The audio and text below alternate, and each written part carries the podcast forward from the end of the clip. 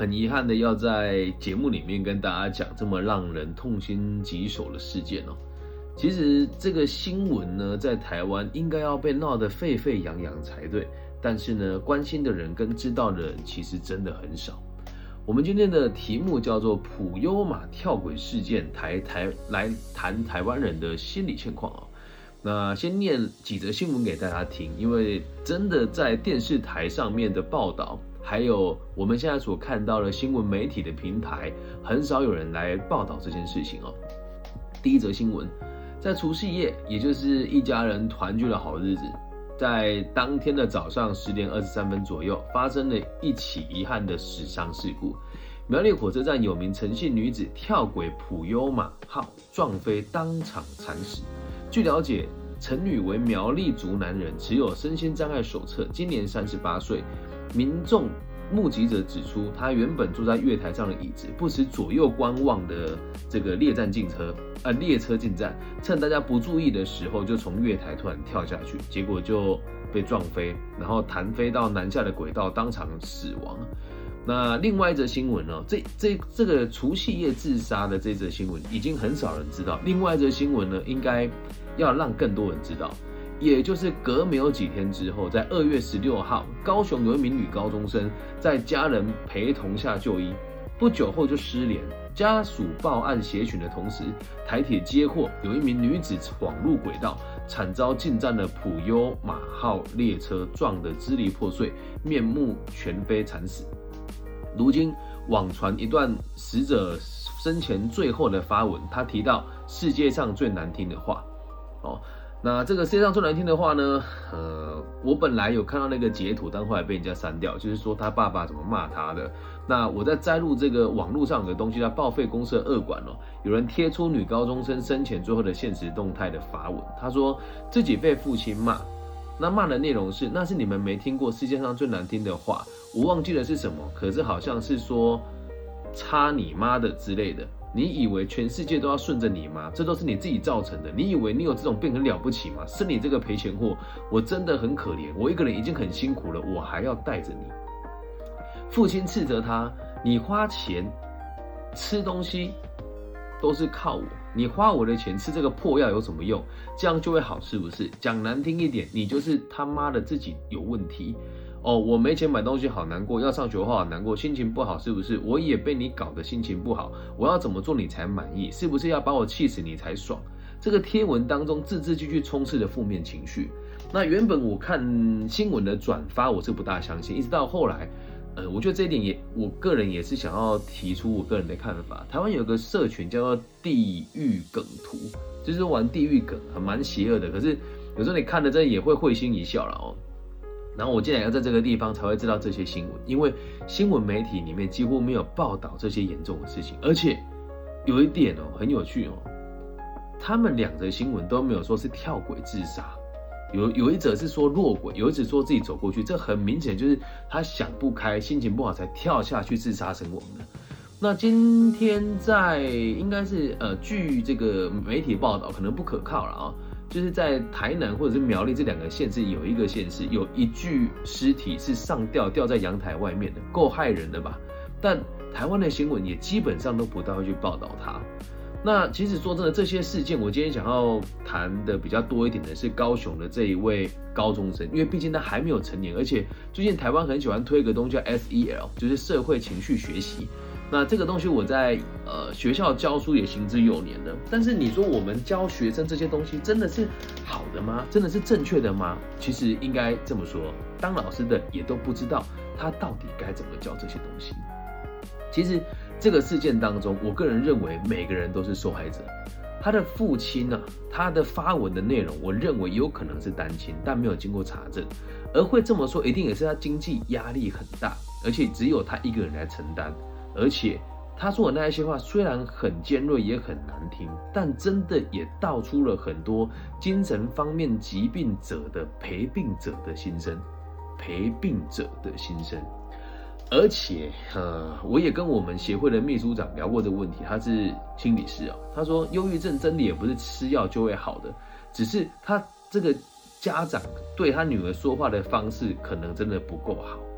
所以你说真的，如果你是这一名父亲，就想你工作不顺利，也没有人关心你，学校老师就跟你说啊，你女儿就是有这样子的问题，就直接说啊，你去看精神科，或者说直接去看这个心理师，那个花费不是我们能够承担的呀。你光是跟心理咨商是一个礼拜聊一次，就要两四千块到八千块不等了。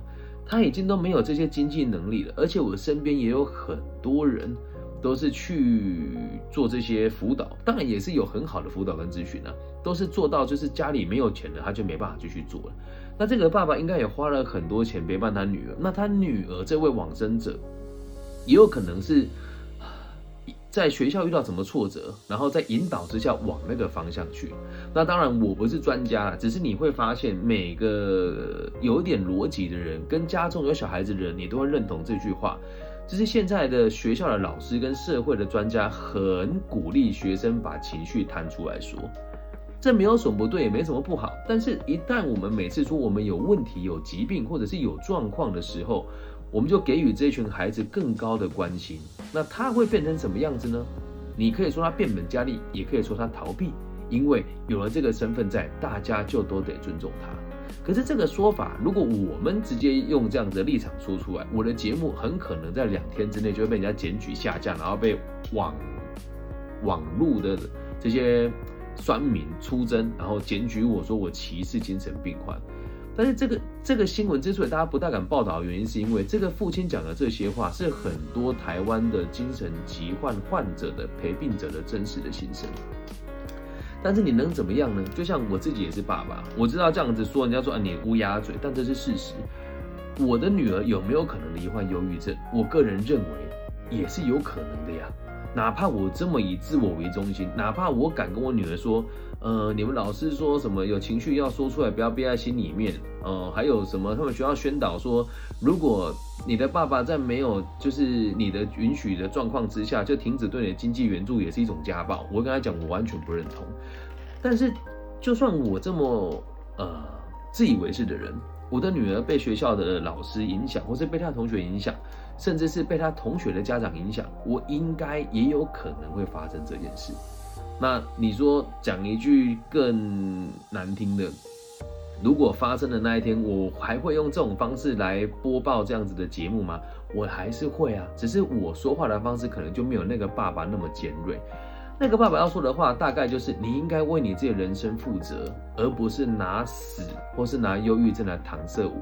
你不去上学，或者是你面临了什么样子的压力，你可以告诉我，我们可以一起想办法解决。但是我相信这位爸爸一定没有这么跟他说。我自己也是爸爸，一个男人，如果你自己单亲带小孩的时候，你要面临那么多压力，而且你要知道，因为这个女孩子的发文，爸爸他哎，这个女孩子的爸的发文，她说她的爸爸是一个人负担她的，所以很多事情可能在性别上也是有一点没办法像妈妈一样去做到那么柔软啊。那在这样子的种种状况之下，造成了现在这个状况。那如果是我自己遇到这个状况，我一定会更柔软的跟他说。这也就是为什么我跟大家讲，在台湾做心理教育或是做生涯规划，其实是一件很重要的事情。那有时候大家会觉得不大理解我的立场。你说李更新你自己在这几个领域里面，可是为什么你总是会呃以前会讲批评呢？现在会觉得说别人都做的不够完备哦？应该要这么说。其实有时候很害怕一件事情是，我在这个业界这么多年，也处理过很多精神疾患者或者是身心障碍者的这个就业辅导上的问题哦。那有很多人呢，他在大学的时候或是研究所的时候，就是读这个心理或是读社工之类的，他一旦发病起来，就会照着教科书里面的逻辑来发病。为什么？你要知道，你有忧郁症的这件事情。它并不是一个自然的现象，哈，这样子讲一定要把整集听完，不然你可能又会做断章取义，或是你会截取我一部分的节目去做歧视患者。其实不是的，我们会说这个人有病，是因为我们在某一些地方写下来某一些规定，把这样子的行为跟这样子的感受跟这样子的外显的现象归纳成他是有病的，能够理解吗？那。你说这个孩子怎么会跟别人说我有忧郁症？为什么他会这么说？因为有人告诉他，你这个就是这个现象。那在我们那个年代，我呃一九八八年出生，我在读呃初中跟高中的时候，大概是两千年到二零零七年左右。到大学我是二零一一年毕业的哦。那时候我们并不会说我们有忧郁症，我们就只会说啊心情压力比较大，要有正常的管道抒发。然后呢，还有一点哦，这也是让我觉得很遗憾的哦，是因为台湾的经济环境，这也很吊诡。我们的收入水平呢看起来上升，但物价提升更多。其实很多人就慢慢的失去人生的方向，也不知道为了什么而努力，因此就造就了很多年轻人他也躺平了，他也不想去拼搏了。那如果不想拼搏，给自己一个最好的理由跟借口就是我有疾病，我是生不得已的，我不愿意。所以台湾的这个精神疾病的患者跟需要被帮助的人才越来越多，但这个本来就是个两面刃，也有人说这次是呃人类文明的变迁所会产生的文明病。那我们如果可以的话，应该要跟这个文明病好好的相处。那另外一派人就会认为说，这全部都是借口，也全部都是理由。所以也是想要让大家听一听一种不一样的立场，而且也要让大家知道现在的。台湾的这些呃，我们我们在台湾地区的大家，真的有很多事情是很不合逻辑的，或者是想法过于单一的，懂吗？那最遗憾的是什么？你们知道吗？我会制作这一集，我也觉得帮助不大的原因是，它并没有成为网络上的热点，关注度不多，报道更少，甚至连我最近都在就是。也会看新闻嘛，午间新闻或是晚间新闻啊，从来没有看到这些内容哎。新闻的头条依旧是台湾的股票创新高点，还有卢秀燕市长的有毒猪是否是阴谋论，还有晚安小鸡去柬埔寨被人家软禁，这些新闻的热度竟然超过在台湾才短短的几个礼拜就有这么多人自杀。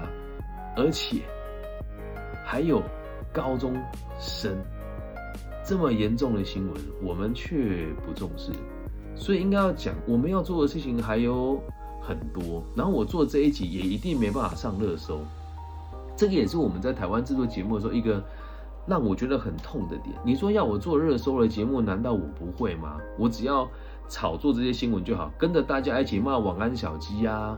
然后跟着大家一起说这个有毒猪肉的阴谋论啊，然后跟着大家就是说啊，跟我一起炒股票，我们就会很有钱啊，我们环境很好，就是一切都很棒，就是一切都很好，是我们年轻人不知不知感恩啊。那这样子的话语，我们就可以冲上热搜。就像我现在做的这一集，我说的呃带有点批判性，然后又带着有一点自我的逻辑。